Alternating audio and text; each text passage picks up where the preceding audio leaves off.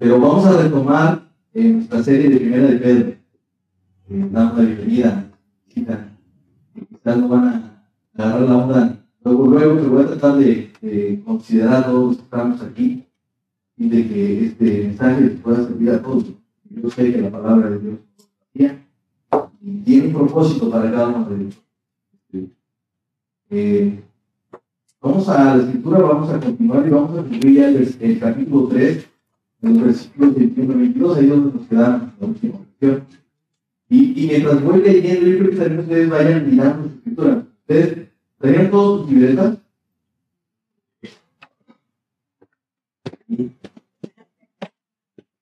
Ah, pues invitamos a, hacer anotaciones. Una de las cosas que estamos tratando de hacer es irles mostrando qué anotar para que ustedes les haga más fácil.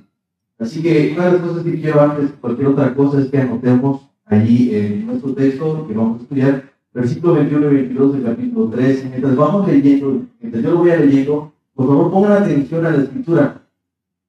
Y yo sé que es difícil de entender el, texto, algo tiene que decir, pero hay palabras que ustedes van a asimilar inmediatamente. Entonces, yo lo que quiero es que vayan mirando esta escritura mientras yo voy leyendo, para que en esa escritura, en esta lectura, ustedes vayan tratando de entender o asimilar ya algo de lo que Pedro quiere decir. Vamos a leer primera de Pedro, capítulo 3, versículo 22. El bautismo que corresponde a esto ahora nos salva, no quitando las inmundicias de la carne, sino como la aspiración de una buena conciencia hacia Dios por la resurrección de Jesucristo, quien habiendo, habiendo subido al cielo está a la diestra de Dios y a él están sujetos ángeles, autoridades y potestades. ¿Vale? Vamos a orar. Bendito Padre, gracias te damos por esta mañana, eh, por esta tarde, Señor, por todo lo que tú has venido haciendo en medio de esta iglesia medio de muchas vidas, Señor. Cada una está viviendo una situación particular, cada una está aprendiendo de ti, de tu palabra cada día, Señor. Y aún los movimientos y las cosas extraordinarias que pasan, Señor, tienen una razón, una motivación. Así que ayúdanos a que este día, en la que tú nos permites escuchar tu palabra, en la que tú nos permites meditar en ella, Señor, podamos encontrar ese bálsamo esa oportunidad para encontrarnos otra vez contigo, para reflexionar acerca de tu amor, de tu gracia y misericordia, y para que hoy no sea la excepción y podamos mirar hacia ti. Permite, Señor, que en esta hora sea un instrumento útil para ti, que tu Espíritu Santo haga el trabajo en de nosotros, a través de los labios que hablan ahora, a través de los pensamientos que surgen ahora, pero también a través de los oídos de mis hermanos, de lo que ellos ahora estarán reflexionando a través de él. Permitas que nos vayamos de aquí igual que como llegamos. O al menos, Padre, haz que tus corazones se alegren solamente de escuchar tu palabra. Gracias te damos por este tiempo en el nombre de Jesús. Bueno, hermanos, eh, sé que se van a reír porque hace mucho tiempo, en el año de 1912, 14 de abril de 1912, navegó por primera vez uno de los transatlánticos más grandes del mundo que fue bautizado como el Titanic, en el cual se vivió la más grande tragedia marítima en tiempos de paz. De hecho, se hizo una película acerca de ello, yo no sé si ustedes la vieron, es ahí donde a lo mejor se van a reír porque siempre uso de ilustración las películas, pero siento que mucha gente lo ha visto y si tú no lo has visto te la voy a espolear hoy. Es una película ya muy viejita, eh, pero ¿cuántos, ¿cuántos vieron esta película? Si pueden hacer la mano simplemente para darle una idea de, la mayoría lo vieron, la mayoría lo vieron y quizás muchos tienen idea de qué estoy hablando. ¿Y qué, eh, de qué situación estoy hablando? Es un acontecimiento que ha traspasado la historia pero seguramente una de las razones por las que ustedes vieron esa película es porque salía Leonardo DiCaprio, ¿verdad? Entonces, la realidad es que ¿cuántos lloramos cuando vimos esa película? Sinceramente, hermanos, ¿cuántos lloramos por ver esa película? ¿Sí? Sobre todo cuando Jack está, allí eh, en, el agua fría y helada este, tomado de las manos de Rose, quien había salvado, había entregado esa oportunidad porque, porque, porque Rose había sido tan egoísta que no había dejado que Jack se subiera a la tabla que estaba, ¿sí? Se han, hermanos, se han hecho estudios científicos donde se demuestra que en esa tabla cabían los dos. Es cierto, hermano.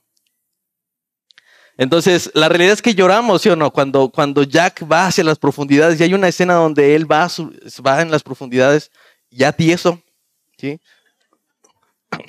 De hecho, se da cuenta al final, Robos como que trata de desatar de la mano porque ya está bien pegada. Y, ciertamente fue algo que nos emocionó, y, pero algo que sucedió es que eh, todo lo que, todo, toda la película tenía que ver con esta historia de amor, una historia por si no lo sabían, era inventada. Esa historia no existe.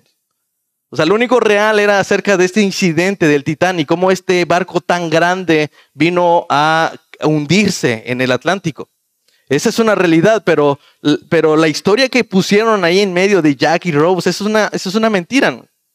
Por privilegiar una historia falsa, se omitieron otras historias reales, como la de John Harper, que realmente dedicó sus últimas horas de vida para salvar almas perdidas mientras se hundía el Titanic. Yo no sé, quiero que levanten su mano si alguien conoce a John Harper o, sabe, o ha escuchado acerca de él. Ah, pero de Jackie Rose sí se la conoce. Hermano, yo creo que si esta historia la hubieran hecho basada en este hombre, yo hubiera berreado ese día, hubiera llorado, porque esta es una historia hermosa, hermanos. Y, y, se omitió esta verdadera historia por privilegiar una historia falsa. Ahora, ¿quién era este John Harper? Él nació en 1872 en un pueblo de Escocia. Y él se convirtió a los 14 años y a los 17 él ya estaba predicando en las calles el Evangelio de Jesucristo. En 1896 se convirtió en el, pastor de la primera iglesia bautista ahí en, en Escocia, donde, tuvo, eh, donde esa iglesia llegó a tener hasta más de 500 miembros. Este hombre era fantástico, él era un hombre que amaba las almas de las personas perdidas, él era una persona apasionada por el Evangelio del Señor. Y gracias a esa popularidad y a, ese amor por las almas, un gran predicador de Estados Unidos, Wright L. Moody, lo invitó en dos ocasiones para predicar en su iglesia en Chicago. Él aceptó, él fue hasta Estados Unidos y estuvo allí ministrando durante tres meses en esta iglesia. Después, posteriormente regresó otra vez a su iglesia. Después volvieron a invitarlo otra vez, pero en esta ocasión él decide viajar con su hija y con su hermana. Él se casó, él tuvo una hija, después su esposa murió, pero en este viaje ya su esposa no estaba y él decide viajar con su hermana y con su hija en este viaje a Chicago. Pasa que él ya tenía sus boletos de regreso y en ese momento él decide retrasar su regreso a, su, pueblo, a su ciudad, por querer viajar precisamente en el Titanic. Es por eso que John Harper estaba allí, porque él quiso experimentar esta parte de poder viajar en este, en este barco. Este iba a ser su primer viaje, eh, eh, el, de este, el del Titanic. Entonces, vemos ahí a John Harper en esta historia. Algunos sobrevivientes informaron que cuando el Titanic se empezó a, hundir, vieron a Harper advertir a la gente que se estuviera preparada para morir. Se aseguró de que su hija y su hermana se subieran a un, barco salvavidas y que estuvieran a salvo, mientras él continuaba predicando y compartiendo el Evangelio a quien quisiera escucharlo. Un sobreviviente recordó claramente decir o escuchar gritar a Harper diciendo, mujeres y niños e inconversos a los barcos salvavidas. Harper luego corrió, corrió a lo largo de la cubierta buscando personas y hablándoles del Evangelio y doblando su rodilla levantó sus manos y empezó a orar con esta gente. Cuando el barco comenzó a hundirse, saltó a las aguas, ya no habría más que hacer. Otro informe dice que Harper, sabiendo que no podría sobrevivir por mucho tiempo, se quitó su, salvavidas y se lo dejó a otra persona diciendo, tú lo necesitas más que yo. Finalmente, cuando comenzó la hipotermia, John Harper se hundió bajo las aguas y pasó a la presencia del Señor a, la edad de 39 años. Aquella noche murieron, se dice, según el reporte, 1.496 personas de las 2.208 personas que iban a bordo. ¿Se dan cuenta? Lo que convierte esta catástrofe en las mayores naufragios de la historia. Definitivamente Harper estaba seguro de que en esa noche mucha gente iba a morir y se iba a encontrar con el Creador. Las barcas y los botes salvavidas no iban a ser suficientes, no fueron suficientes y todos necesitaban un barco que los llevara a su destino. Pero Harper estaba convencido de que no había barca más segura para ellos en ese momento que la cruz de Jesús. Por eso es que querido llamar a este sermón el arca de salvación. ¿Sí? Y vamos a ver dos simples puntos, dos puntos generales, que ese es el bosquejo. El primer punto va a ser el arca, una sombra de la cruz. Y la cruz, el segundo punto, la cruz, una arca diseñada y dirigida por Dios. ¿Sí? Está sencillo, ¿no? Entonces pueden apuntar ahí los dos puntos, hermanos. El primer punto, el arca, una sombra de la cruz. Y el segundo punto, la cruz, una arca diseñada y dirigida por Dios. Vayamos al primer punto. Dice eh, en el primer versículo, en este caso el versículo 21, dice, el bautismo que corresponde a esto ahora nos salva, no quitando las inmundicias de la carne, sino como la aspiración de una buena conciencia hacia Dios por la resurrección de Jesucristo. Ahora, ¿qué significa esto, hermanos? Y por eso es que quería que cuando yo fuera leyendo, ustedes miraran su escritura, porque es importante prestar atención a lo que, a lo que Pedro, las, las palabras que Pedro quiso usar aquí. Y sinceramente son de los textos que no son fáciles de interpretar. Lo primero que uno puede mirar ahí es que quizás lo que Pedro está diciendo es que el bautismo es necesario para la salvación, pero mi pregunta es, ¿eso lo que está diciendo Pedro? No, Pedro no está diciendo que somos salvos por la fe más el bautismo. Eso significaría que la obra de Jesús en la cruz no fue suficiente o que es necesario que nosotros bauticemos para que esta realidad de la salvación se complete. Ahora, yo quiero aclarar algo, hermanos. Aunque el bautismo no es necesario para la salvación, es muy difícil creer que alguien sea salvo si no desea hacerlo. ¿Sí? La manifestación de nuestras, de esta salvación tiene que ver con una, una, una manifestación pública de que yo he aceptado y he creído en el Evangelio del Señor. Tal ejemplo lo tenemos con el etíope que, que fue predicado por, que le predicó Felipe. En ese momento él, él, creyó, no hubo otro tiempo como decía, ah, dame chance de, de, pensar esto que es del Evangelio y esto que me acabas de decir. Él dice, yo he creído, ¿qué impide que yo sea bautizado? Ya había aguas, entonces en, en realidad no debería de haber nada que impida que nosotros vayamos al bautismo. Pero ojo hermanos, el bautismo no necesariamente nos hace salvos. Lo que puede hacer el bautismo con la gente es sacar pecadores mojados. No va, no va a suceder más de eso. Pero todo aquel que ha creído va a hacer esa manifestación de fe yendo al bautismo. ¿Sí? Caso contrario a esto, vemos el ladrón arrepentido que está crucificado al lado de Jesús. Él no fue bautizado y sin embargo Jesús le aseguró que ese día iban a estar en el paraíso. Pero en definitiva, Pedro no se refiere en absoluto al bautismo aguas. Es, decir, este no, no, es un texto en el que Pedro quiere referirse al bautismo, no quiere hablar de este bautismo al que estamos llamados todos a, a hacer una vez que hemos creído en el Señor, sino a algún bautismo simbólico. Por eso dice, el bautismo que corresponde a esto ahora nos salva.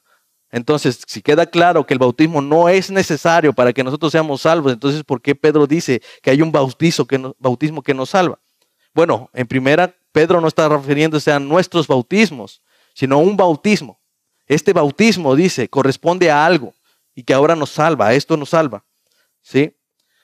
Así que no es eso lo que quiere hablar. Entonces, ¿a qué se refiere con la frase a esto? Cuando leemos ahí, acompáñame su palabra, dice el bautismo que corresponde a esto ahora nos salva. Pero ¿a qué se refiere con esto? Cuando dice a esto, se refiere a lo que acaba de decir hace un momento en los versículos pasados. ¿De qué estaba hablando Pedro? Pedro estaba hablando acerca de Noé, de los tiempos en el que se estaba construyendo un arca, particularmente en el día que ellos entraron al arca para ser salvos del, diluvio. ¿Por qué tuvieron que entrar al arca? Génesis capítulo 7, versículo 7 dice que por causa de las aguas del diluvio entró Noé en el arca con él y sus hijos y su mujer y las mujeres de sus hijos. Nadie se iba a quedar afuera, evidentemente. Nosotros sabemos que los días de Noé la maldad de los hombres había crecido a tal manera que Dios había determinado traer un juicio contra aquella humanidad, contra aquello, aquellos impíos, aquel mundo impío. Pero mientras ese juicio llegaba, Noé se dedicaba a dos cosas. Una, a construir un arca y dos, a predicar esa arca.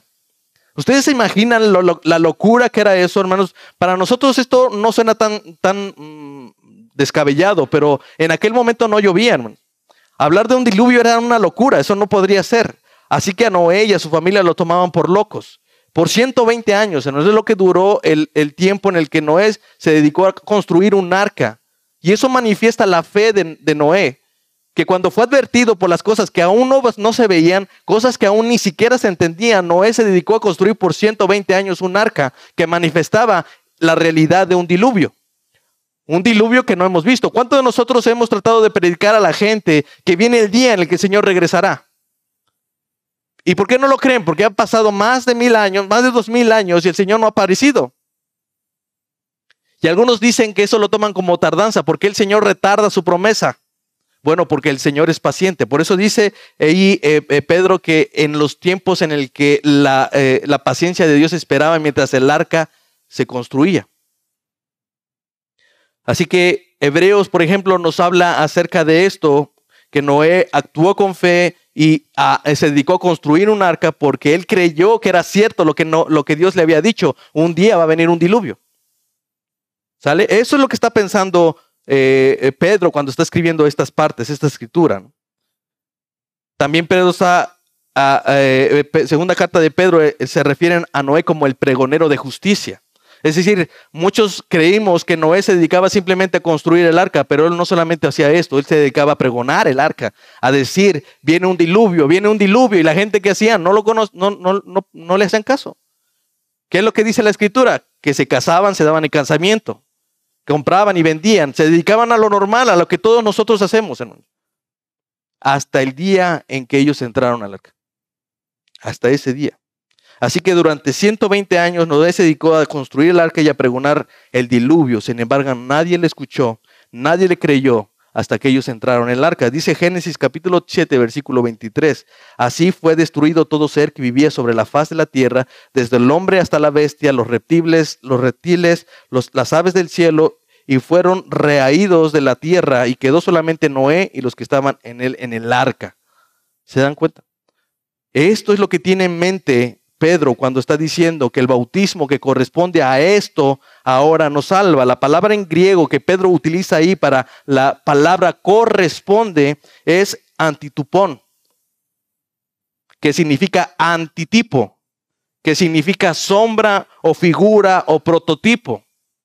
Es decir, el bautismo que es un prototipo de esto ahora nos salva. Es la misma palabra que usa en Hebreos capítulo 9, versículo 24, cuando dice Pablo, bueno, el, autor de Hebreos, porque no entró Cristo en el santuario hecho de mano, figura, antitipo, prototipo, sombra del verdadero, sino en el cielo mismo para presentarse ahora por nosotros ante Dios. Es la misma palabra que dice cuando, cuando utiliza corresponde, es la misma palabra. Es decir, el templo construido por los hombres, donde se hacían los sacrificios para el perdón de los pecados del pueblo, era simplemente una sombra, una figura, un prototipo del verdadero que estaba en el cielo. De la misma manera, Pedro dice que el arca y el diluvio corresponden o prefiguran a un bautismo que nos salva. Eso es lo que está diciendo. En este sentido, Pedro dice que hay un bautismo que nos salva, pero no es ese bautismo en agua que nosotros, en el que nosotros nos, nos bañamos sino al bautismo que tuvo lugar en el Calvario hace más de dos mil años. A ese se refiere. William Berkeley dice al respecto, la muerte de Cristo fue un bautismo, fue bautizado en las aguas del juicio de Dios. Eso es lo que quiso decir cuando declaró, de un bautismo tengo que ser bautizado y cómo me angustio hasta que se cumpla en Lucas capítulo 12, versículo 50.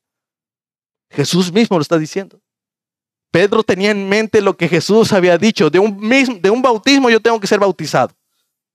Y ese es el bautismo del que está hablando Pedro allí. Lo, lo, mismo dice cuando la mamá de Jacobo o Santiago y Juan se acerca a Jesús para pedirle que cada uno de ellos se siente a su diestra y otro a la izquierda. ¿Y qué es lo que le responde Jesús? No saben lo que pides. ¿Pueden beber del vaso que yo he de beber y ser bautizados con el bautismo que yo voy a ser bautizado? ¿Pueden hacerlo? Y ellos ingenuamente responden, pues sí podemos. ¿no? Miren, hermanos, beber el vaso era una figura familiar para los judíos y ellos entendían a qué se refiere cuando decía que tenía que beber de ese vaso, de esa cáliz, de, de esa copa. Era la ira de Dios. Salmo 75, 8 dice, porque el cáliz está en la mano de Jehová y el vino está fermentado, lleno de mistura, y él derrama del mismo. Hasta el fondo lo apurarán y lo beberán todos los impíos de la tierra. Eso fue lo que sucedió en el, diluvio. La copa de la ira de Dios la bebieron esos hombres, excepto los que estaban en el arca. Cristo se refería con el bautismo con que sería bautizado al sufrimiento en el que sería sumergido. Ese iba, ese iba a ser el bautismo de Cristo, ser sumergido en los sufrimientos de la cruz. De hecho, si ustedes regresan al versículo 20, van a ver cómo concluye ahí mientras dice que se preparaba el arca en el cual pocas personas, es decir, ocho, fueron salvadas por agua. Eso no significa que fueron salvadas mediante el agua, porque evidentemente todos los que quedaron fuera del arca pues se ahogaron. Todos ellos quedaron ahogados. El agua más bien mostraba el juicio por el cual Dios hizo pasar sanos y salvos a Noé y a su familia. Noé y su familia salieron salvos del agua del diluvio. La pregunta es ¿cómo? Por el agua no, hermanos, por el arca. Mediante el arca. Fue el arca la que pasó por las aguas del juicio, fue el arca la que fue azotada por la fuerza del diluvio, fue el arca la que sostuvo a Noé y a su familia dentro del arca sin que les pasara nada. Fuera del arca era imposible sobrevivir, pero los que estuvieron dentro no, no sufrieron ni una gota de ese juicio de Dios. El arca en ese momento se volvió su refugio. Y entonces ya tiene sentido lo que Pedro está diciendo. El bautismo el bautismo con el que fue bautizado Jesucristo. Es algo que corresponde a esto, a lo que menciona acerca de Noé y su familia. Así como el arca recibió toda la furia del diluvio, así Cristo recibió toda la furia del juicio de Dios en la cruz por causa de nuestros pecados. Así como los que estuvieron en el arca no fueron acabados, así los que están en Cristo tampoco van a ser condenados, como dice Jesús en Juan capítulo 5, versículo 24. De cierto, de cierto les digo que el que oye mi palabra y cree el que me envió tiene vida eterna y no vendrá condenación, mas ha pasado de muerte a vida. Por eso aquel acontecimiento, los días de Noé, corresponden al mismo acto de salvación en la cruz del Calvario. Ambos acontecimientos, el arca y la cruz, contienen el mismo sentido y el mismo propósito, y es de salvarnos de la ira de Dios. Yo no sé cuántos están aquí considerando esto, hermano. Pero quizás me vea yo como un loco, como Noé, diciendo que un día el Señor va a volver y no lo crea. Pero dice la escritura que el Señor vendrá como ladrón en la noche. Tú no sabes ni el día ni la hora. No sabes ni siquiera cómo lo va a hacer ahora. Pero algo estamos seguros, hermano. El Señor volverá. El Señor volverá. ¿Y qué vas a hacer? ¿En dónde te vas a refugiar? ¿Qué, ¿Cuál es tu refugio ahora? ¿Tu propia confianza? ¿Estás confiado de ti mismo que porque vienes a la iglesia ya, ya estás del otro lado? Así pensaban los fariseos. Ellos decían, nosotros somos hijos de Abraham. Nosotros no tenemos necesidad de arrepentirnos de nada.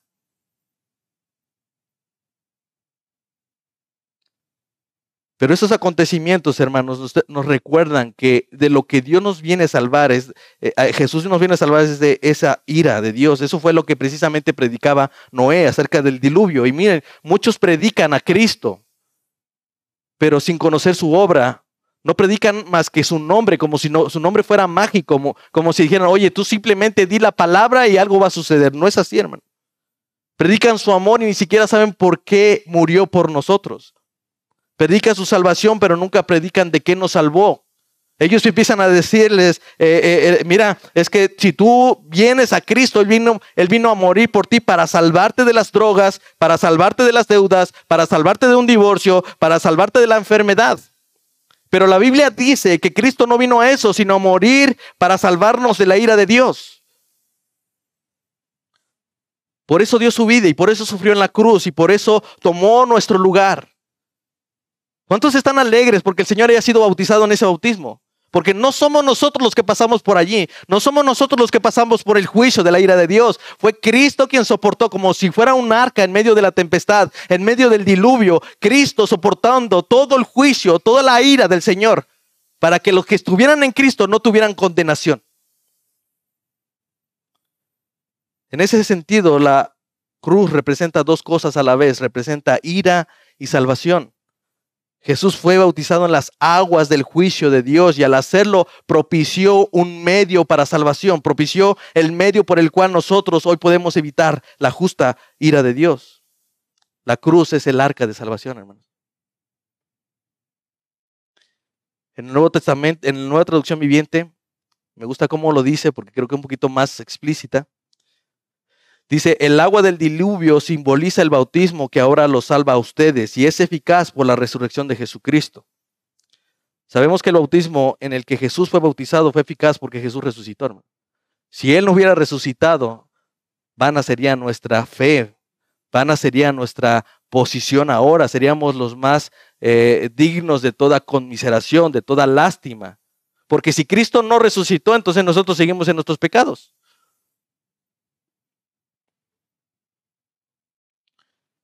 Entonces, hermanos, Cristo padeció con un propósito, llevarnos a Dios. Entonces también nosotros deberíamos de estar dispuestos no solo a soportar los sufrimientos, sino al, identificarnos con Cristo, sino también estar listos y dispuestos a sufrir lo que sea necesario para llevar almas a Cristo. Miren, hermanos, que no es lo mismo. Muchos de ustedes están viviendo en paz siendo cristianos, se los aseguro. En el trabajo no los molestan.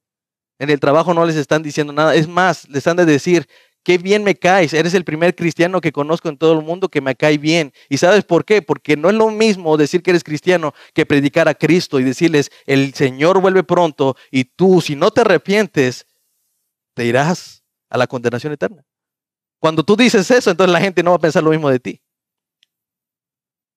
No es lo mismo que, te, que se burlen de ti porque digas que eres creyente, a que se burlen de ti por tratar de llevarlos a Cristo. No son los mismos sufrimientos que te digan o te, te molesten por ser cristiano, a, a, esos sufrimientos de tratar de llevar a alguien que tú no deseas que termine en el infierno. Quizás lo más fácil de pensar son nuestras familias. Porque yo estoy seguro que nadie de aquí desea que su familia termine allí. Y cuando los rechazan, cuando les hablan del Evangelio y ellos los omiten, no les, no les ponen atención y los ven como un loco, como, como, como veían a Noé, en ese momento no es el mismo dolor, no es lo mismo encontrarte a un desconocido y decirle, oye, si no te arrepientes vas a ir al infierno, a que se lo digas a tu, a tu mamá, a tu papá, a tu familia. Te duele saber que no han reconocido a Cristo como Señor. Te duele saber que un día el Señor puede venir como ladrón en la noche y simplemente mucha gente terminaría mal, como lo que sucedió en el Titanic. Todos aquellos crees que subieron pensando que ese día podrían morir. No, pero el día llegó. Por eso dice en el versículo 17, si regresamos un poquito, dice, porque mejor es que padezcan haciendo el bien si la voluntad de Dios así lo quiere que haciendo el mal. Porque también Cristo padeció una sola vez por los pecados, el justo por los injustos, para llevarnos a Dios los padecimientos de Cristo nos llevaron a Dios. ¿Y te molesta padecer por Cristo? En el caso de John Harper, yo no me imagino lo difícil, lo doloroso que fue dejar a su hija en ese momento. Él estaba convencido de que ese día terminaría, acabaría, no volvería más a ver a su hija, pero estuvo dispuesto a todo por la imperante necesidad al ver a tanta gente morir sin Cristo. Probablemente no todos creyeron esa noche en la súplica de Harper, pero algo es seguro. Por lo que dice Pedro, lo que veíamos la vez pasada, Cristo predicó esa noche. La voz que era de Harper, pero el espíritu era de Cristo. Tal como lo hizo Noé cuando predicaba a los espíritus encarcelados, era Cristo hablando. Y de la misma manera, cada vez que nosotros predicamos y anunciamos el Evangelio, es Cristo hablando, hermanos. No es a nosotros a quien nos desprecian, es a Cristo a quien desprecian. Así que, ¿qué te impide predicar? ¿Tus aflicciones? ¿Que estás experimentando asuntos difíciles? ¿Qué está pasando en tu vida ahora, hermano, que, que te hace pensar en ti, que te hace pensar? Y miren, yo no estoy diciendo esto con tanta sencillez, no estoy diciendo que yo sea una persona que lo hago como Harper, no, yo no estoy diciendo eso, hermano. pero creo que hay una realidad. Muchas veces nos vemos motivados a no predicar el Evangelio por causa de las aflicciones. Cuando Cristo, cuando la palabra nos está diciendo que por las aflicciones de Cristo deberíamos de hacerlo. Porque mejor es padecer haciendo lo bueno que haciendo lo malo, si la voluntad de Dios así lo quiere. Pero ¿qué es lo que pasa, hermanos? ¿Qué pasa cuando vienen los sufrimientos? Cuando estamos en la iglesia y tratamos de servir en, en, alguna parte, cuando estamos tratando de predicarle a alguien, viene un sufrimiento y ¿qué es lo que hace? Nos desenfoca. Y es normal, yo no estoy diciendo que eso sea malo, es normal. Pero ¿saben por qué esto cada vez hace más difícil que nosotros anunciemos el Evangelio, que nosotros vivamos la cruz? Porque estamos pensando en nosotros. Cuando vienen los sufrimientos, bien podríamos ser tentados a, ser atormentados por la incredulidad. En ese momento, en lugar de decir, yo creo que el Señor me ha puesto por en, esta, en este lugar por alguna razón, me empiezo a pensar, es que Dios ya no existe, entonces Dios no es. Mira, Señor, que yo he ido a predicar, salgo a los parques a predicar, mira que estoy sirviendo en tu iglesia, mira que voy, no falto a la iglesia, estoy sirviendo en un grupo pequeño, estoy haciendo esto y estoy haciendo el otro. Entonces yo no entiendo por qué estás, estoy pasando por esta situación. Nos enfocamos en tratar de resolver las razones del por qué estamos sufriendo. Pero hermanos, que los sufrimientos no sean la razón por la que hayas decidido dejar de predicar el Evangelio. Porque los padecimientos fueron parte de la cruz de Cristo.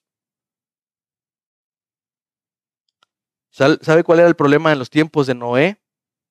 Dice la escritura que en los días de Noé se, se casaban, se daban en casamiento, comían, bebían, compraban, vendían, hacían todo lo que nosotros hacemos el día de hoy.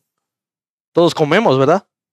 Todos dormimos, todos tenemos un negocio, tenemos un trabajo, todos estamos haciendo algo como lo que pasaba en los días de Noé. Pero ¿qué había malo de en ello? No había nada de malo. Entonces, ¿cuál era el problema?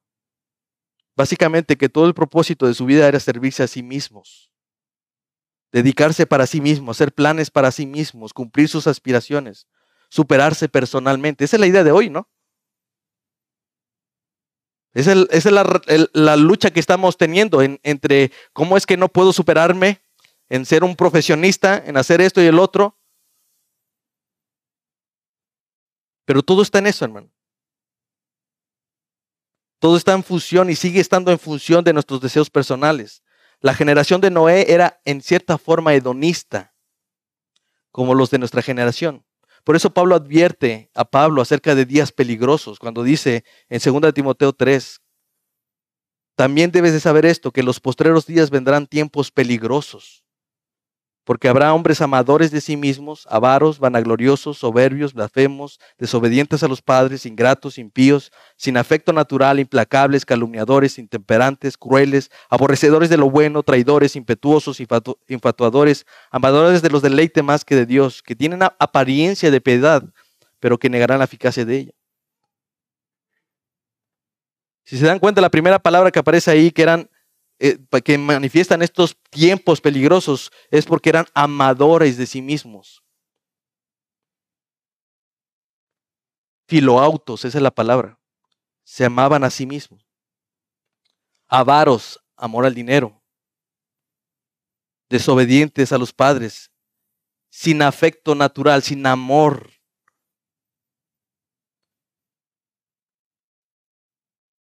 Amadores de los deleites más que de Dios. Y una de las características que dice al final es que eran, que tienen apariencia de piedad. Mira, este, este problema no era allá afuera en el mundo, hermano. Porque uno decía, bueno, ¿y eso no existe ahora? Sí, el problema de, de Pablo es que este, asunto, estos hedonistas, estos amadores de sí mismos, no son los que están allá afuera en el mundo, sino que están dentro de la iglesia. Ese es el problema, porque hoy en día el cristiano en la iglesia evangélica reformada, eh, bautista, eh, eh, este, bíblica, no sale a predicar porque es una generación de amadores de sí mismos. Tratan de evitar el sufrimiento de la cruz. Ellos prefieren evitar tener que encontrarse con personas que los rechacen, que los vean como locos, que les empiecen a decir, insultar, incluso perseguir. Por eso es que estamos en una generación dentro de la iglesia que prefieren dedicarse al dinero, porque aman más el dinero, porque aman más los deleites de este mundo que a Dios. Por eso dice allí, tienen apariencia de piedad, Parecen cristianos por fuera, pero la realidad es que por dentro ellos niegan la eficacia de la fe. Algo que Pedro quiere dejar claro con esto es que este bautismo por el cual Jesús fue bautizado no tiene la intención de quitar las inmundicias de la carne. ¿Por qué? Porque seguimos en este cuerpo de miseria, como decía Pablo. ¿Quién me librará de este cuerpo de miseria? Dice. Y la palabra aspiración que usa ahí es, es, es algo que alude a una petición. Cuando nosotros vemos que Jesús ve y toma ese lugar en ese bautismo, Él hace algo por nosotros y quita lo que está en medio de nosotros, entre nosotros y Dios. Quita las eh, eh, eh, todo aquello que nos separa de Dios. Y de esta manera una persona que ahora ha sido salvada por el Señor, que ahora ya no tiene nada en contra de Dios, ni Dios en contra de él, ahora puede venir delante de Dios y pedir por una conciencia buena delante de Dios. Como dice Romanos 6, capítulo, capítulo 6, versículo 1. ¿Qué pues diremos? ¿Preservaremos en el pecado para que la gracia abunde? En ninguna manera. porque los que hemos muerto al pecado, ¿cómo viviremos en él? ¿O no saben que todos los que hemos sido bautizados en Cristo, hemos sido bautizados en su muerte? Porque somos sepultados juntamente con Él para muerte en el bautismo, a fin de que como Cristo resucitó de los muertos para la gloria del Padre, así también nosotros andaremos en vida nueva. Porque fuimos plantados juntamente con Él en la semejanza de su muerte, así también lo seremos los en la resurrección, sabiendo esto, que nuestro viejo hombre fue crucificado juntamente con él para que el, el, cuerpo del pecado sea destruido a fin de que no sirvamos más al pecado. Ahora, hermanos, dice, pasemos al último punto, hermanos, no en este. Una vez que entendemos que Cristo ha sido bautizado por este bautismo y que esa esa barca es una sombra de esta cruz en la cual nosotros podemos ser salvos, hermanos. Ahora entendemos por qué para Pedro era importante decirnos esto acerca del el resultado de la aflicción de Cristo. ¿Cómo es que Jesús concluyó esta obra diciendo que por la resurrección de Jesucristo, en eh, quien habiendo subido al cielo está a la diestra de Dios y a él están sujetos ángeles, autoridades y potestades? El resultado de la aflicción de Cristo de los sufrimientos de Cristo por el cual fue bautizado en la cruz, le dio una posición y le dio una autoridad. Algo que debemos hacer cuando vemos la resurrección es recordar que Jesucristo tuvo una posición y esa posición es actual, hermanos. Jesús sigue estando a la diestra del Padre. Él tomó su lugar a la diestra donde él estaba originalmente. Está allá no como un ser invisible, intangible, sino como un hombre viviente como un cuerpo glorificado de carne y hueso. En aquel, cuerpo, hermanos, Él lleva sus heridas todavía. Él lleva las heridas del Calvario, lleva las heridas de su sufrimiento en las cuales fue bautizado. Yo recuerdo hace mucho tiempo, hermanos, en el 2008 más o menos, los que son de Jalapa se van a acordar, quizás. Yo estaba trabajando y de repente salió una noticia donde un hombre que había venido a, Palacio para exigir algunas cosas, estaban haciendo una protesta con varias personas de una comunidad y como no les hicieron caso, no los atendieron, no los recibieron, él decidió inmolarse. Él agarró un bidón de gasolina, se la echó encima y se prendió fuego. Fue aquí en Jalapa, en el 2008. El señor quedó con quemaduras de tercer grado en casi el 70% de su cuerpo. Fue, fue algo sorprendente ver que él seguía hablando después de que le apagaron el fuego y que seguía caminando mientras él tenía el fuego. E, eso fue algo eh, que fue muy impactante para mí. Eh, lo cierto es que los locatarios que fueron atendidos después de esto, porque él lo que quería es llamar la atención, pues no les hicieron caso tampoco.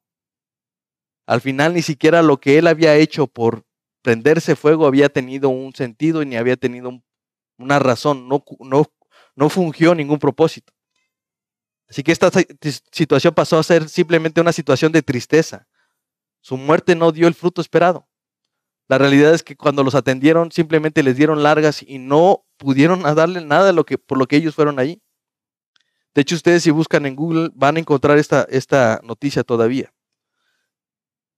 Pero algo que quiero hacer con esto simplemente es que cada vez que ven esa imagen, lo único que recuerdan es tristeza. La familia, si va y busca las imágenes, tendrá tristeza. Aún yo que no lo conocí, yo no supe nada, realmente me impactan esas imágenes y lo único que viene a mi mente y a mi, mi corazón es tristeza. Pero Cristo cuando resucitó y se sentó a la diestra del Padre, sus heridas no mostraron tristeza, Sus heridas mostraron que el Señor cumplió con todo en el día de la cruz. Cuando Él fue bautizado, todo lo que Él hizo por nosotros fue consumado porque ya no había necesidad de hacerla nada más. El justo por los injustos. Dios mira a Jesús, mira sus heridas, hermano, y todo lo que ha hecho por nosotros tiene validez gracias a que Él murió por nosotros. El Padre las ve todo el tiempo porque Jesús está a su diestra. Cuando la Biblia dice que Él es nuestro abogado, eh, no está diciendo que en ese momento está abogando simplemente por nosotros, porque Él ya clavó en la cruz el acta de los decretos que nos era contraria. Ya no hay nada contra nosotros, hermano. Si Él está allí intercediendo por nosotros, es para que nosotros nunca desistamos en la fe. Pero Él ya lo hizo en la cruz. En el cielo Cristo está a la diestra del Padre y cuando, cuando nos ve a nosotros, Cristo solamente dice, tuyos eran Tú me los diste y han guardado tu palabra. Sus heridas dicen, yo ruego por ellos, no por los del mundo, sino por los que tú me diste. Tuyos son, y todo lo mío es tuyo, y, tuyo, y todo lo tuyo es mío. Hermanos, Jesús no resucitó para volver otra vez a la cruz. Y no lo va a hacer cada vez que nosotros pecamos. Es que, y, por qué les digo esto, hermanos? Porque seguramente hemos pasado por situaciones. Yo no sé qué está pasando en tu vida, yo no sé qué, pero realmente, hermanos, una de las cosas que más pasan es que la gente en lugar de ir delante de Dios, corre de Dios. Y uno dice, y uno dice es que mi pecado.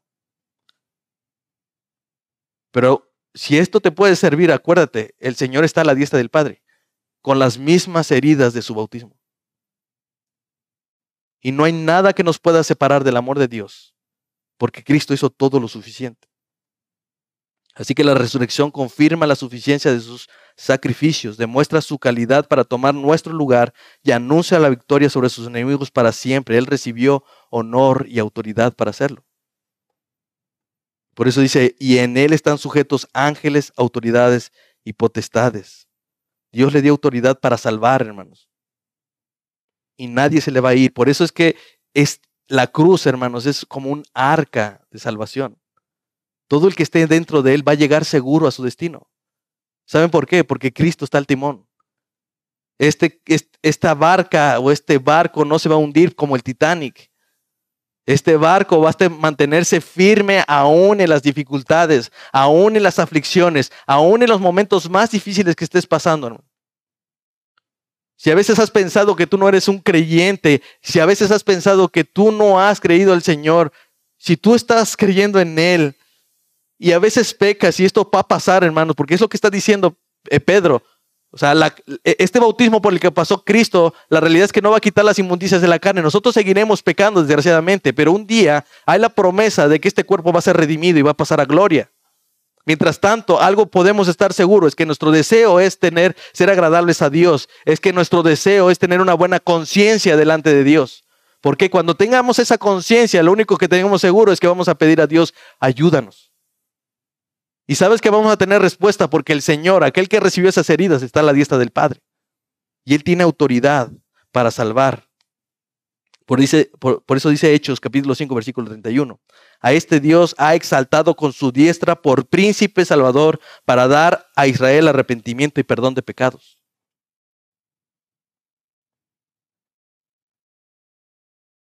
Él viene a interceder, a interceder por nosotros, que es quién es el que condena. Cristo es el que murió por, por nosotros, más aún el que también resucitó, el que además está a la diestra de Dios, el que también intercede por nosotros. ¿Quién nos separará del amor de Cristo? ¿Tribulación o angustia o persecución o hambre o desnudez o peligro o espada? ¿Quién nos va a separar del amor de Cristo si Cristo ya murió, si Cristo ya fue bautizado con el bautismo de la cruz? Si tú has creído en Él, ese es el bautismo en el cual ahora nosotros somos salvados. En conclusión, hermanos, William Berkeley dice lo siguiente, Jesús fue bautizado en las negras aguas de la muerte del Calvario, pero Dios lo resucitó entre los muertos y lo glorificó en su propia diestra de los cielos. En los eternos propósitos de Dios el sufrimiento tuvo que anteceder a la gloria que hoy nosotros disfrutamos. Esta fue la lección que Dios, que Pedro tenía tanto para los creyentes de Asia Menor en aquel tiempo como para nosotros.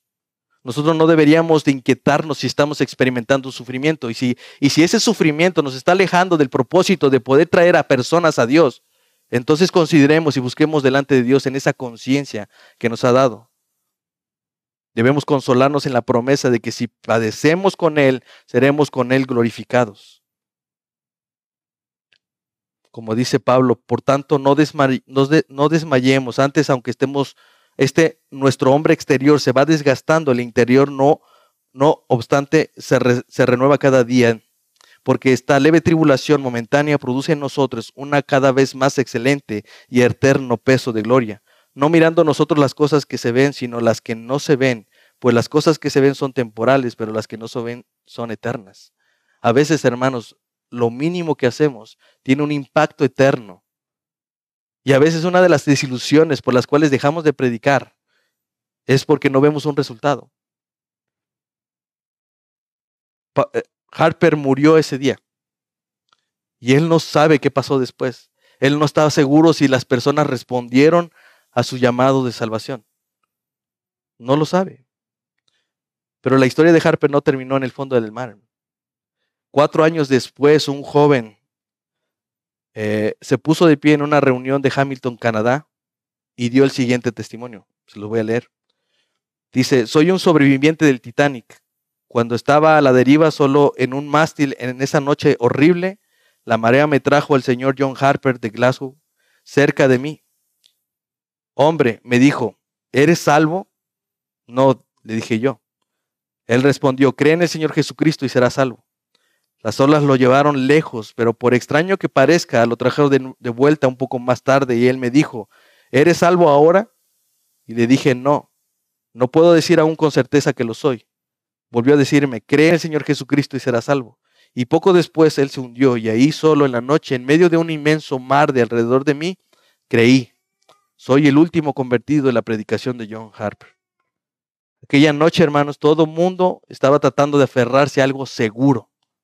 Estaba tratando de sobrevivir en esa situación. A lo que quedaba del barco, en tablas, en los botes salvavidas o en los pedazos de madera que flotaban. Los que alcanzaron salvavidas lograron salvarse por un tiempo, los que no murieron simplemente con hipotermia.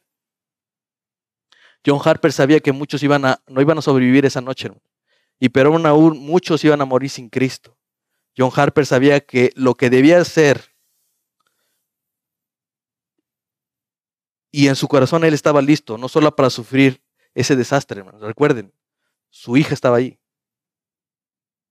Pero él estaba dispuesto no solamente a sufrir ese desastre, sino que también a morir por la mayor gente que pudiera entrar a esa arca de salvación. Para Harper no había un lugar más seguro en ese momento para toda esa gente, hermanos, que la cruz. A diferencia del Titanic, hermanos, nosotros tenemos una barca, una cruz que siempre será como un barco seguro para navegar mientras dirigimos a nuestro destino, que es el cielo.